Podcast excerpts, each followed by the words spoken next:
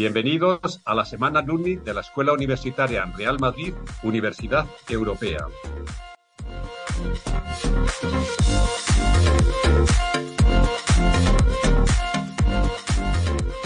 Cuatro antiguos alumnos nos explicarán su experiencia en la escuela y su día a día actual trabajando en la industria del deporte. Hola, ¿qué tal? Yo soy Arestusamen, último día de la semana alumni de la Escuela Universitaria Real Madrid Universidad Europea, aquí en las Sports Talks de Impulsing. Hoy cerramos semana, último episodio, ahora os decimos con quién es, aunque bueno, si nos seguís en redes como en Instagram, en las semanas alumni siempre el día de antes os decimos quién es el entrevistado del, del día, eh, en este caso de hoy.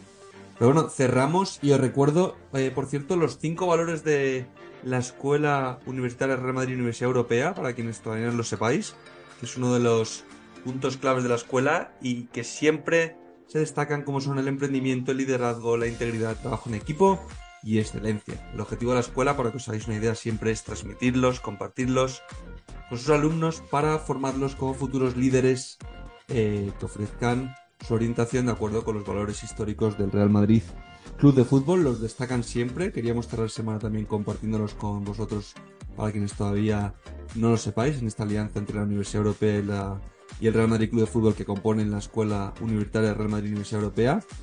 Y bueno, sin más dilación y para cerrar, eh, os presentamos a Jaime Segura, antiguo alumno del máster en dirección de fútbol. Esta semana alumni empezamos con un antiguo alumno eh, con Pablo Enrique Monteiro, que actualmente trabaja en un club profesional de la primera división danesa. Y cerramos la semana alumni con Jaime Segura, que trabaja actualmente como technical manager en el Malmo FF, club de fútbol profesional en Suecia, que imagino que más de uno lo conoce. Y bueno, vamos a cerrar esta semana con él y vamos a hablar de cómo fue su llegada a Suecia, porque él trabajó antes como scout en el primer equipo del Beca Häcken, también profesional sueco, mientras hacía en paralelo su máster de dirección de fútbol en la escuela. Ojo, ojo a esto, no os voy a desvelar nada. Eh, lo va a explicar todo Jaime, pero bueno, os, va a hablar de cómo compaginó su trabajo con el máster. Y ahí lo dejo, porque ya veréis que cuando se quiere, se puede. Y no digo más, para no hacer spoiler y, y desvelar cosas del episodio. Eh, pero vais a flipar, es, es absolutamente espectacular. Eh, su objetivo al hacer el máster, estando ya trabajando en el mundo profesional, también nos va a contar el motivo por el que hace el máster y la importancia eh, que le da al cuerpo docente a la hora de tomar esa decisión, al cuerpo docente obviamente de, la escuela, de donde, de donde acaba haciendo el máster, de aquí de la Escuela Real Madrid. Eh, hablamos también de la visita internacional que hacen a Holanda durante el máster, que le llama mucho la atención los clubes que visita y otros momentos también que destaca del año. Su trabajo actual como technical manager en el Malmo, su rol, objetivos, cómo Jaime define el puesto de technical manager para que sepáis un poco qué es y qué es lo que hace, experiencias reales, como siempre nos gusta deciros y compartiros. Y hablaremos también muy interesante de cómo consigue Jaime tanto su trabajo primero en el TK Hecken como en el Malmo actualmente, que es donde trabaja eh, ahora mismo. Y bueno, nos contará lo que más valora de trabajar en el mundo del fútbol, cómo es su relación con sus compañeros de trabajo, cómo trabajan actualmente en el club y consejos también para trabajar en la industria deportiva, que sabéis que nos gusta cerrar siempre, eh, que os den píldoras ¿no? de cosas que les han funcionado a ellos y, y que les hace estar a todos estos alumni donde están, en puestos muy destacados dentro del mundo del deporte. En este caso, Jaime, en un club profesional sueco muy conocido como es el Malmo. Así que nada, Acaba la semana alumni, acaba con este super episodio, eh, un mega crack como es Jaime, argentino.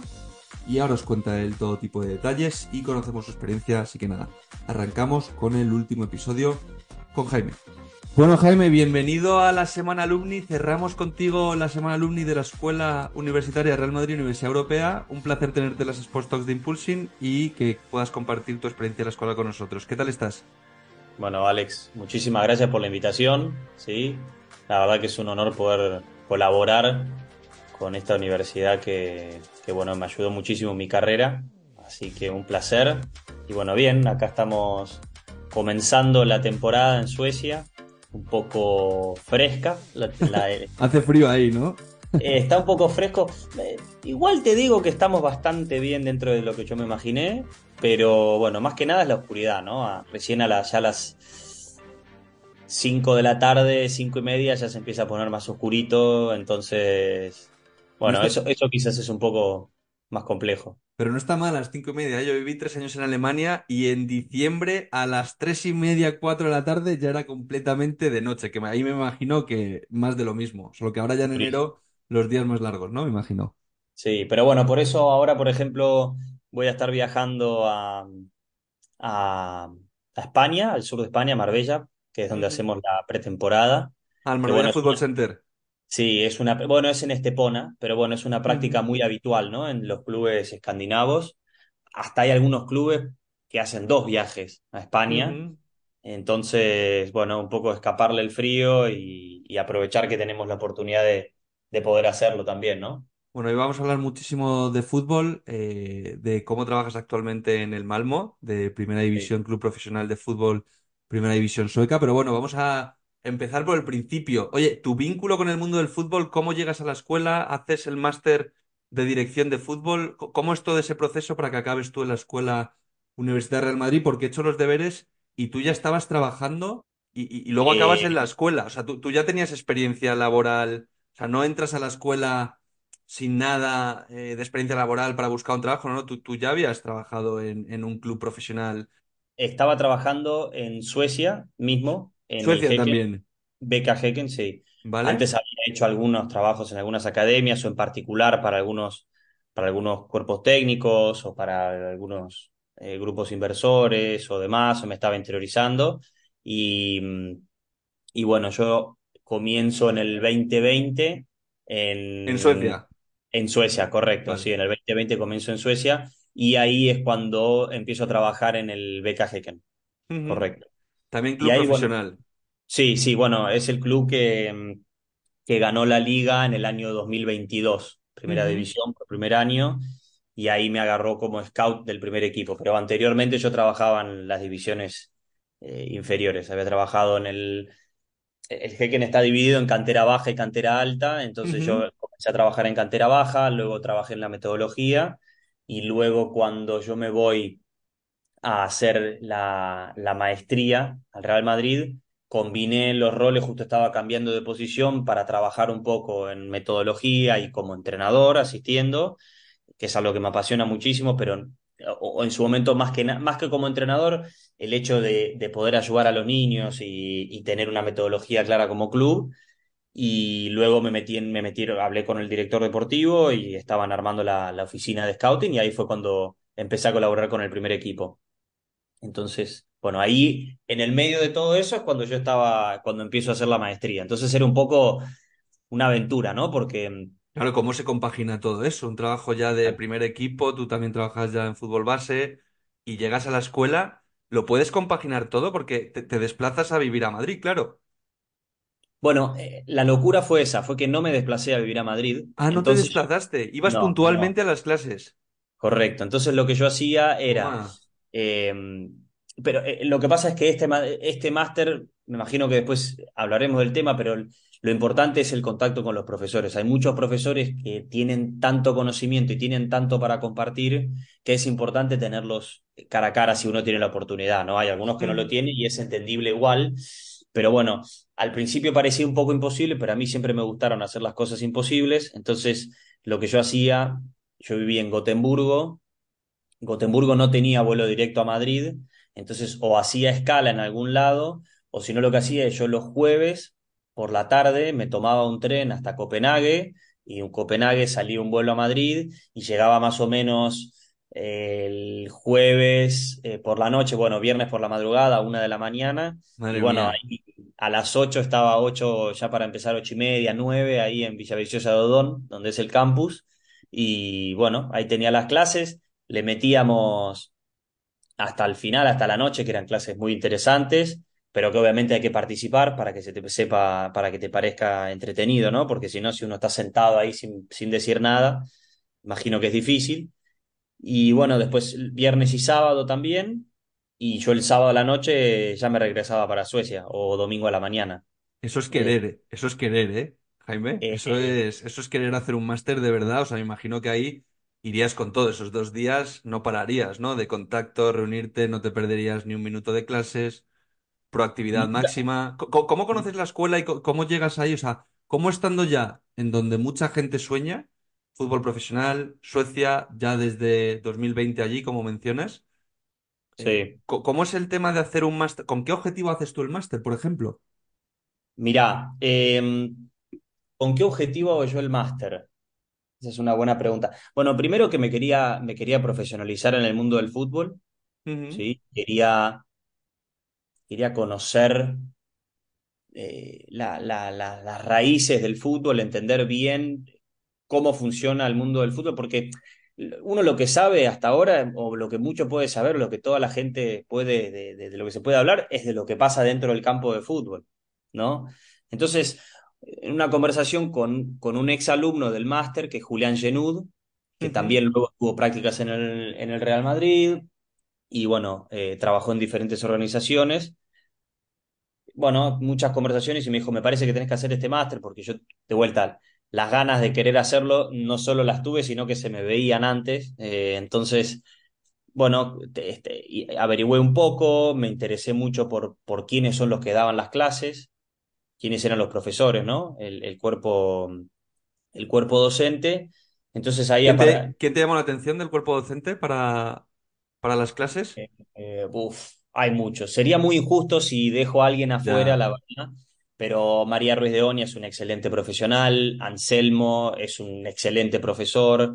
eh, ¿Qué clases te iban dando? Iván, Iván Kepsia, muy bueno, que le estuvo explicando la Federación de eh, la Federación Croatia. Después eh, Después tuvimos uno que me gustó muchísimo, que ahora me está, no me está saliendo el nombre con tanto nombre en la cabeza y, y sería, es una falta, es una vergüenza, pero bueno, él representaba a la Federación Belga, entonces eh, Van Heyden, eh, ya me va a salir el nombre, lo voy a decir, eh, le pido perdón, pero bueno, no sé si lo va a escuchar, pero bueno, había muchos, había muchos, este, David Tenorio, excelente profesor, después bueno, la visita internacional que tuvimos en Holanda, donde visitamos a la Z, la Federación Holandesa, fuimos al Feyenoord, fuimos al PSV, bueno, PSV, como le dicen en España.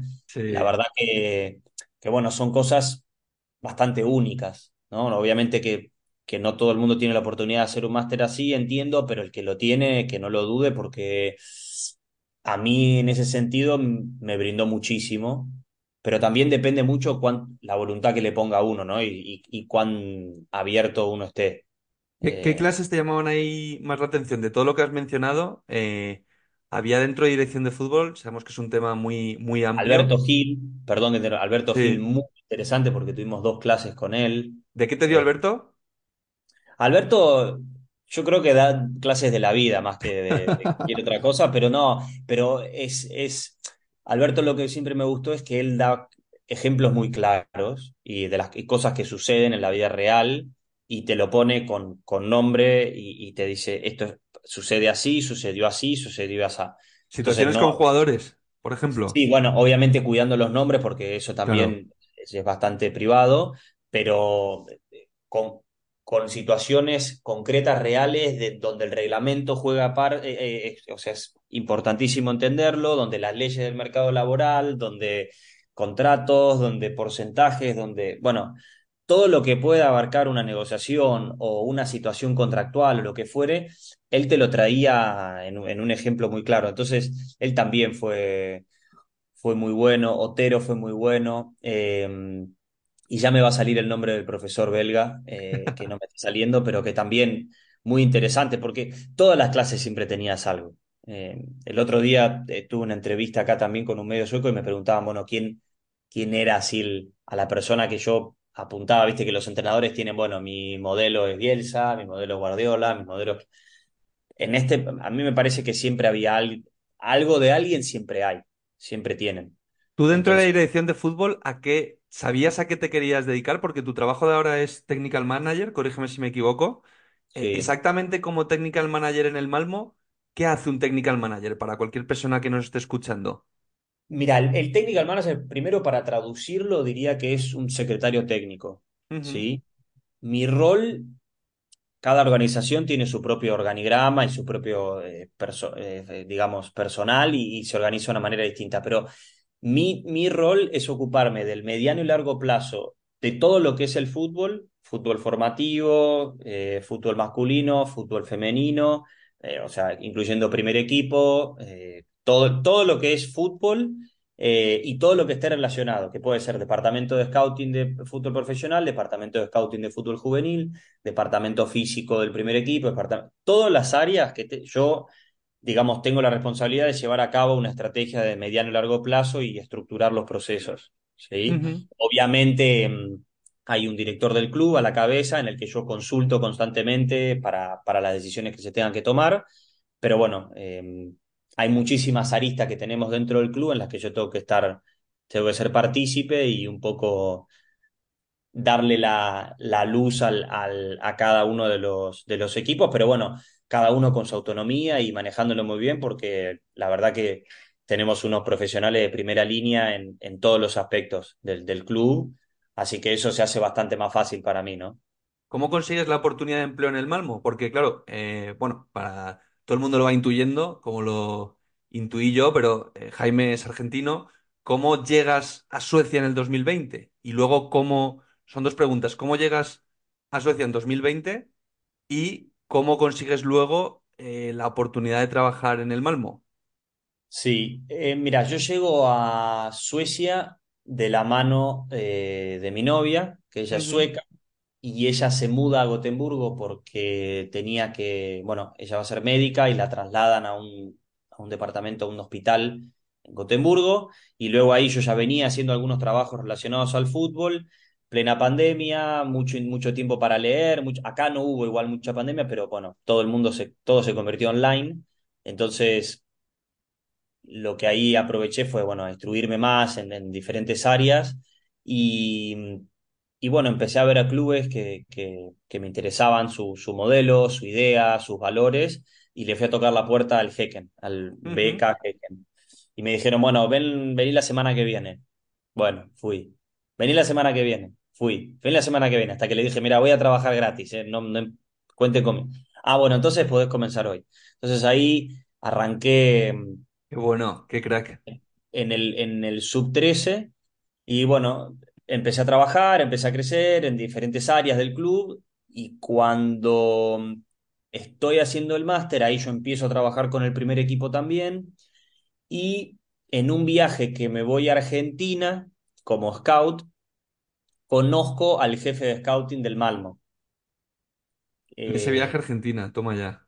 Correcto. Y lo conozco porque tuvimos que cambiar de hotel tres veces. ¿Y eso? Yo estaba con mi jefe, hubo problemas con las reservas, etcétera, etcétera. Entonces al tercer hotel tuvimos que, llegamos, las habitaciones no estaban listas, nos dijeron vayan al restaurante, tómense un café. Ah, cuando esté en la habitación lo llamamos. Llegamos al restaurante, estaba el jefe de scouting del Malmo en, un, en una situación completamente azarosa, random, no, no, no tenía ningún tipo de sentido. Bueno, ahí comencé nos conocimos brevemente, al otro día fuimos a cenar también por casualidad, porque ellos tenían que ir a ver un partido y nosotros también, entonces teníamos que cenar temprano. él es eh, sueco, él es sueco. Correcto, sí, sí. ¿Y, tú el sueco lo sabías o lo llegaste en el 2020 y de cero empezaste a aprender? No, de cero, de cero, de cero, de cero. Y ahora ya sabes. Y ahora hago lo que en puedo. inglés. hago lo que puedo, hago lo que puedo. Eh, pero bueno, eso es una de las áreas que tengo que reforzar. Pero mm, uno de los tópicos fue, eh, bueno, que, ¿y vos qué haces? ¿Cómo llegaste? Lo mismo que me estás preguntando vos, ¿cómo llega un argentino al Hecken? Bueno, la, la, y ahora estoy haciendo una maestría en Real Madrid. Ah, bueno, contame un poco más, me pregunta el jefe de scouting, y ahí comenzó, comenzó una, una conversación muy linda y, bueno, eh, empezó la relación y luego me dijeron que estaban buscando gente y que querían contar conmigo y, bueno, comencé como coordinador de scouting en Malmo en el bueno, salimos campeones con Hecken en el 2022, que eso ayudó muchísimo, creo yo. 2023 yo empiezo con Malmo como coordinador de scouting. Salimos campeones también el año pasado. Así que vengo. Dos ligas seguidas. Sí, vamos a ver qué pasa. La tercera es la vencida. Pero creo que este año nos va a ir bien. Y bueno, luego de, de eso, el que me contrata a mí se va a trabajar al Southampton y el, que el otro que, que, había sido parte de la contratación se va a trabajar ahora, hace poco, a Noruega, entonces hubo unos cambios en la organización y me pusieron a mí como technical manager. Sería como un technical director, pero bueno, todavía no es un rol de director, por cómo lo manejan acá. La importancia del networking, una vez más, de cuidar esas relaciones y de saber relacionarte. También yo destacaría mucho, yo lo he hecho en el pasado y yo eh, siempre cuando hablamos con diferentes profesionales que hemos hecho ya muchos episodios, eh, al final, muchos de los que están en tu situación ahora, que la gente eh, os puede envidiar en el buen sentido, la palabra envidiar, de Jaime, que está ahí como technical director, bla, bla, bla. Oye, technical manager, como lo quieres llamar tú, fenomenal. Pero claro, lo que yo me quedo es lo que me has dicho. Oye, yo llegué a Suecia en 2020 y empecé a trabajar gratis. Y yo fui el que elegí trabajar gratis para que me conociesen y para demostrarles lo que valgo. Y eso dice mucho, en mi opinión. Yo he hecho muchas cosas también ahí porque cuando quieres algo de verdad y en un sector tan complejo como el mundo del fútbol profesional donde estás tú ahora, no llegas ahí el primer día ni el segundo, ni el tercero. O sea, son muchas horas detrás y tras haber aportado mucho valor eh, que no está pagado, ¿no? Que es que al fin y al cabo vemos solo, ¿no? El puesto de technical manager en el Malmo, pero para estar ahí hay muchas horas previas detrás. Yo me quedo con eso. Sí, eh, comparto, coincido con vos, pero tampoco me gustaría que la gente lo tome como un requisito para poder tener una posición dentro del fútbol el hecho de trabajar gratis, porque esto también hay que tener cuidado y, lo digo con mucho conocimiento porque nosotros tenemos un programa de prácticas en todo el club que me parece que ayuda muchísimo a, los, a, los, que, a los que aspiran a ser profesionales en el fútbol y obviamente las entidades de clubes, muchos tienen presupuesto, otros no tienen presupuesto, otros deciden tener presupuesto en otras cosas, ¿sí? que quizás no son tan importantes. Eh, en nuestro caso no creo que sea así, creo que tenemos el presupuesto destinado en el, en el lugar correcto, pero sí es verdad que en el mundo del fútbol hay clubes que quizás abusan un poco de esta mala paga, ¿no? Conocemos muchos clubes y hay muchas posiciones donde no están bien pagas y no me parece, la palabra justo o injusto no lo voy a utilizar porque también esto es libre mercado. Si no te interesa, la verdad que la oferta es ilimitada, todo el mundo quiere estar en el mundo del fútbol, entonces por eso se, se genera este juego. Pero sí me gustaría que los clubes se profesionalicen un poco más y que estén dispuestos a invertir en, en, estas posiciones y que haya cada vez menos posiciones en donde tengas que trabajar gratis. Yo creo que Totalmente. Lo que, sí, lo que sí no hay que perder son las ganas, ¿no? El esfuerzo y estar dispuesto, estar convencido. Lo que vos decís, puede sonar como un cliché, pero el convencimiento que se tiene en uno es lo que, lo que muchas veces te hace llegar. Bueno, reformulemos. La propuesta de valor que tú diste, que coincido completamente lo que dices, eh, porque se puede malinterpretar lo del trabajo gratis, yo lo he hecho muchas veces. Incluso nosotros con Impulsing, con toda la plataforma, hemos dado todo sin ningún coste durante dos años y más de mil personas han encontrado empleo en el mundo del deporte o el fitness o el wellness gracias a nuestra plataforma y ahora estamos ya monetizando. Pero coincido lo que acabas de decir tú, me parece importante, pero a, lo que voy entonces reformulando es que tú diste, tú tenías eso tan claro que la propuesta de valor que tú diste para demostrar que tú tenías que estar ahí con un sueldo y con unas condiciones dignas para poder dedicarte a ello, fue eh, una apuesta personal que tú hiciste y, te salió bien, pero también lo que dices tú no siempre sale bien. No, no, claro que no siempre sale bien. Mira, y lo que voy a decir ahora puede sonar, cada uno lo toma como quiere, ¿no? Pero mi objetivo que me preguntabas antes eh, siempre fue ser feliz. ¿sí? Y buscando profesiones no encontraba o no encontré aún un lugar donde yo me sienta más feliz que en el que estoy, que es en el mundo del fútbol, por todo lo que significa, por todo lo que implica, por lo que uno puede influenciar a una ciudad, a gente, a colegas, lo que se puede crear.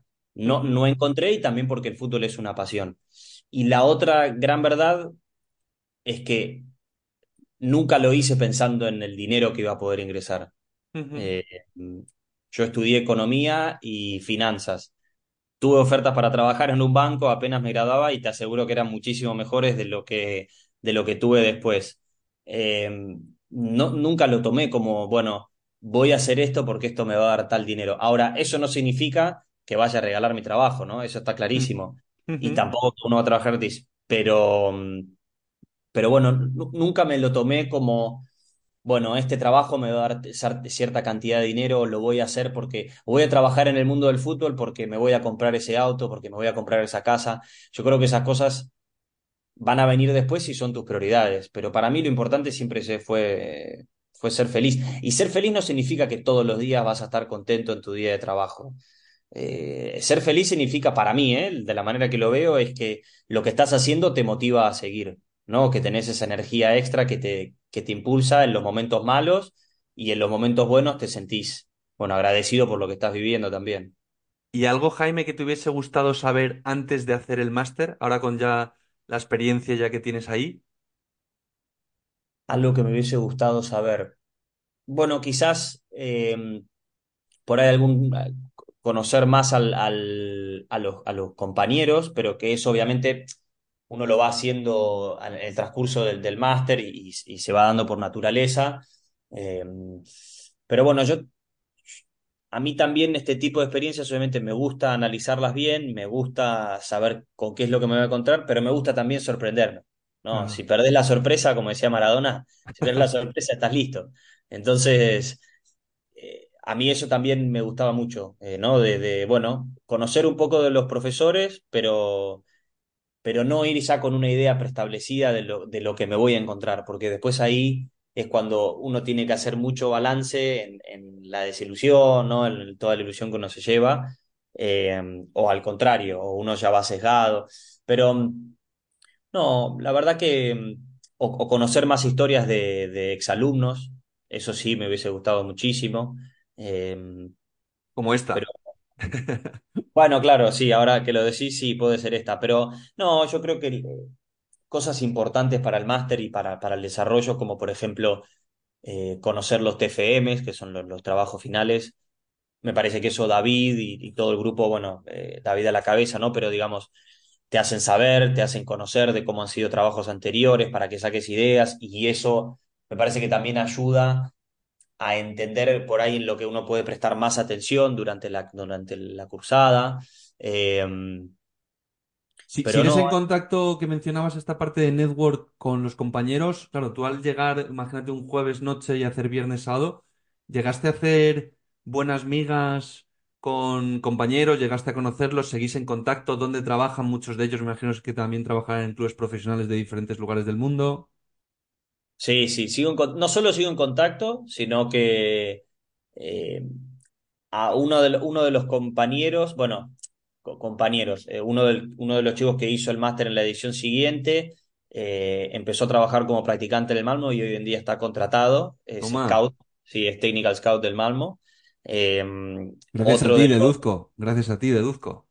Nah, bueno, gracias a él también. Bueno, gracias a él, pero que tú le abriste ese networking que te abrió a ti ese viaje, ¿no? Con, con el director del Malmo en su día que mencionabas, pues tú fuiste esa figura para, para este alumno Seguro. del, del máster. Eh, después, otro gran amigo que me, que me hice, que es eh, Tim Stegman, que es un Mm. entrenador alemán, que tenemos muy buena relación, me ha venido a visitar, yo lo he ido a visitar, va a venir ahora a hacer una, una visita al, al cuerpo técnico del primer equipo, de la primera plantilla acá al Malmo. Eh, bueno, varios también. Eh, Nicole Carril, Dani Herrera también. Eh, son muchos, ¿no? Seba Suárez. Son muchos que, que, bueno, que han estado o están en el mundo del fútbol también y que seguramente tendré el agrado de encontrármelos en algún momento. ¿Cuántos, cuánto personal sois en el primer equipo del Malmo? Aproximadamente. Eh, ¿personal solo como cuerpo técnico Sí, o...? cuer- cuerpo técnico. Bueno, está primer entrenador, segundo entrenador, tercer entrenador, eh, jefe de, tra- digamos, eh, entrenador de desarrollo, entrenador de porteros, los tres analistas y el, bueno, todo lo que es en la parte física, que son otras tres, cuatro personas más. Pero bueno, hay un montón. Está la secretaria, del, el, el team manager, Claro, eh, es mucha gente alrededor claro, la claro, claro. cocinera, que es gran parte, el- los dos utileros, que son fenomenales. ¿Y qué tal? ¿Son, son todos de allí de Suecia o también hay variedad Hay de mix, diferentes países? También. hay un Ha- mix. Habláis en eh, inglés. sí, se habla en inglés. eh, tenemos un poco de todo, tenemos un poco de todo. Dentro del departamento de scouting, por ejemplo, los video scouts tenemos más de ocho nacionalidades. Eh, los technical scouts, el chico que te mencionaba es peruano y el otro technical scout es uruguayo. Eh, así que creo que un poco me estoy, estoy, este, sí, ya sé lo que me vas a decir. Estoy metiendo a Latinoamérica en el club, pero bueno. Eh, buen mix. Es un buen mix. Está bueno, está bueno tener una, una mezcla de, ideas, de opiniones, siempre desde el respeto y desde la profesionalidad, ¿no? Mm, oye, y tú decías ahora que mencionabas el tema de scouting, tú empezaste como coordinador de scouting. ¿Prefieres más la parte de scouting, más la parte de ahora de eh, technical manager o al fin y al cabo tú ahora sigues tocando cosas de scouting, ¿no? Pero al fin y al cabo ahora estás en un rol a lo mejor más estratégico y el de scouting es más de un rol más concreto, ¿no? O sea, eh, claro, bueno, el, en scouting lo que hacía, que me apasionaba obviamente, es que es mirar fútbol y aprender de diferentes ligas y conocer nuevos jugadores y aprender y a ver y mirar y mirar y mirar.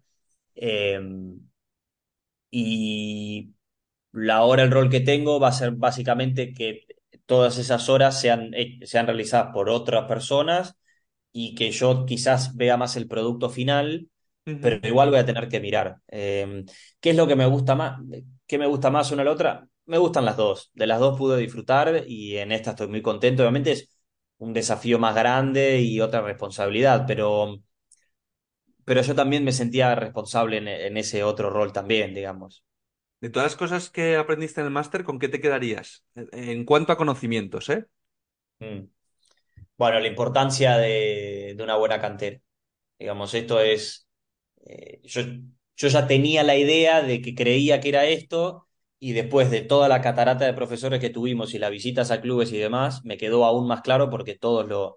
Y, y son, digamos, personalidades de canteras o, digamos, eh, personas que trabajan en canteras muy top, ¿no? Entonces ellos también tienen, son palabra autorizada en ese sentido y todos me dieron la razón con la importancia o lo que yo tenía en la cabeza de, lo importante que es esto, ¿no? Del, de las canteras, de tener procesos, respetar los procesos, de tenerlos de mediano y largo plazo, de no dejar que el resultado sea el indicador de, de rendimiento y de, y de performance todo el tiempo, que que bueno, que los tiempos madurativos de los chicos son distintos entre cada uno, que, que es importante entender que lo que funcionó antes quizás no funcione hoy y no va a funcionar mañana. Entonces, yo creo que básicamente eso, la importancia de, del fútbol de, cantera, fútbol juvenil. Bueno, eh, sé que en España hay otros nombres, pero bueno, todo lo que es el, fútbol formativo, ¿no? Todo lo que no es fútbol de primer equipo. Eh, la verdad que se le da muchísima atención y es un sinfín de contenidos. Hay un mundo entero para explorar porque también en el máster te dan desde el lado, como te decía antes, con María Ruiz de Onia, desde el lado psicológico, que, que son clases interesantes porque te ayudan también a conocerte uno mismo. Em, después está el lado de, la metodología, de, es infinito. Entonces, uno después va entendiendo el efecto que puede llegar a tener eso en un club. ¿Qué, prefieres tú, cantera o élite? Sin cantera no hay élite y sin élite es muy difícil que haya una cantera ambiciosa. Buena respuesta. Ahí la has salvado, la has salvado bien. Oye, y eh, de todos estos años en Suecia, ¿qué destacas tú del fútbol en Suecia? Sí. Eh, de la forma de trabajar, sobre todo, es muy diferente, aunque obviamente tú tienes la experiencia allí, la experiencia, digo, profesional de llevar muchos años ya trabajando allí en tanto fútbol cantera como en fútbol profesional, pero si de todo lo que has ido tocando y la gente que vas conociendo mencionabas a esta persona de Alemania, todo lo que has podido vivir aquí de fútbol en España durante tu año en el máster, lo que conoces obviamente de tu país, de Argentina, eh, el fútbol en Suecia, ¿cómo es a nivel profesional? La gente que trabaja ahí, ¿qué destacas de ellos? Mira, acá lo que destaco es, sin dudas, es la no, eh, ¿cómo lo puedo decir? No, no se apresuran en tomar una decisión, ¿sí? No toman decisiones. Obviamente, no todas las personas son iguales y no todos los clubes son iguales, cada club tiene su manera de, operar, pero son, son reservados, son pensantes, eh, piensan mucho antes de hablar, no dicen lo primero que se les ocurre. Em, ojo, hay veces que hay personas que son brillantes, que lo primero que se les ocurre es lo que quieren decir y es lo, que se sienten correcto, pero digamos, son personas que, que, escuchan mucho al otro, que piensan en mediano y largo plazo eh, y son muy respetuosos de los procesos. Eso la verdad que es lo que más quizás destaco. Eh, y están muy abiertos, que quizás eso a veces no me, no me termina de gustar tanto, pero están muy abiertos a entender que hay otros modelos que son mejores. La parte que no me gusta es que a veces eso se puede llevar a la confusión porque uno se piensa que todo si uno no conoce bien lo que es uno mismo, todas las ideas de alrededor pueden ser buenas, pero no, quizás no son aplicables a tu contexto. Entonces eso es importante. Eh, quizás necesitan un poquito más de esta, de esta arrogancia de entender que lo que tienen, su producto es muy bueno y esto se está viendo reflejado en los últimos, en los últimos mercados, por ejemplo, de la cantidad de jugadores que, que están saliendo jóvenes de aquí a, a, todo a las ligas más grandes, a los clubes más grandes, por montos que no se habían visto antes. Entonces, es el resultado de esos procesos, pero también un poco de la, de la materia prima que hay acá, que es, que es muy buena, es muy, muy buena. Y por cerrar, Jaime, eh, un consejo para alguien que quiera trabajar en el mundo de la dirección de fútbol o dirección deportiva.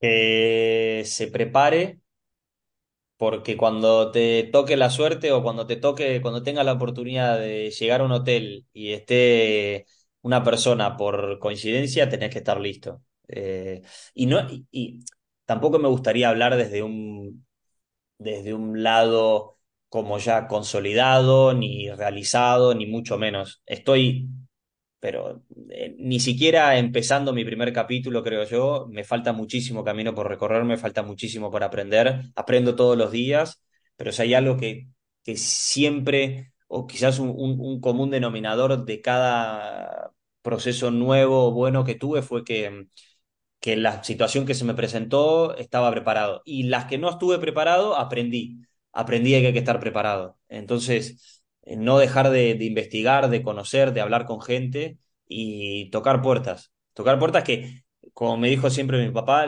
diga, el no ya lo tenés.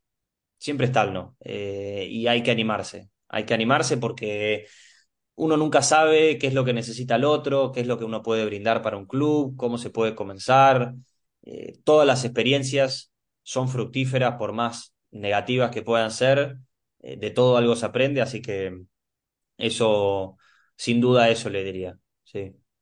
Pues Jaime, gracias, muchísimas gracias por compartir tu experiencia en la Semana Alumni de la Escuela Universitaria Real Madrid Universidad Europea, por compartir tu experiencia en el Malmo, por compartir tu experiencia en el Máster de Dirección de Fútbol, tu experiencia en Suecia. Eh, muchísima suerte para lo que queda de temporada. Eh, te seguiremos, que siempre a la gente que estáis en clubes de fútbol siempre os lo decimos porque es verdad, porque paséis muchos de, de clubes profesionales y nos encanta, porque luego estamos pendientes y si gana el Malmo, pues nos alegramos porque ya asociamos al Malmo con Jaime, así que nosotros encantados y muchas gracias de verdad porque es una pasada lo que estás consiguiendo y como dices tú, esto no, no acaba más de que empezar. Bueno, muchísimas gracias eh, por el espacio. Espero que esto sirva, sí, eh, al Jaime de hace un par de años y bueno, eh, un placer estar en contacto con, con la universidad y bueno, seguramente nos estaremos viendo en alguna de las clases. Seguro que sí. Un abrazo muy grande. Muchas gracias, ¿eh? Un abrazo.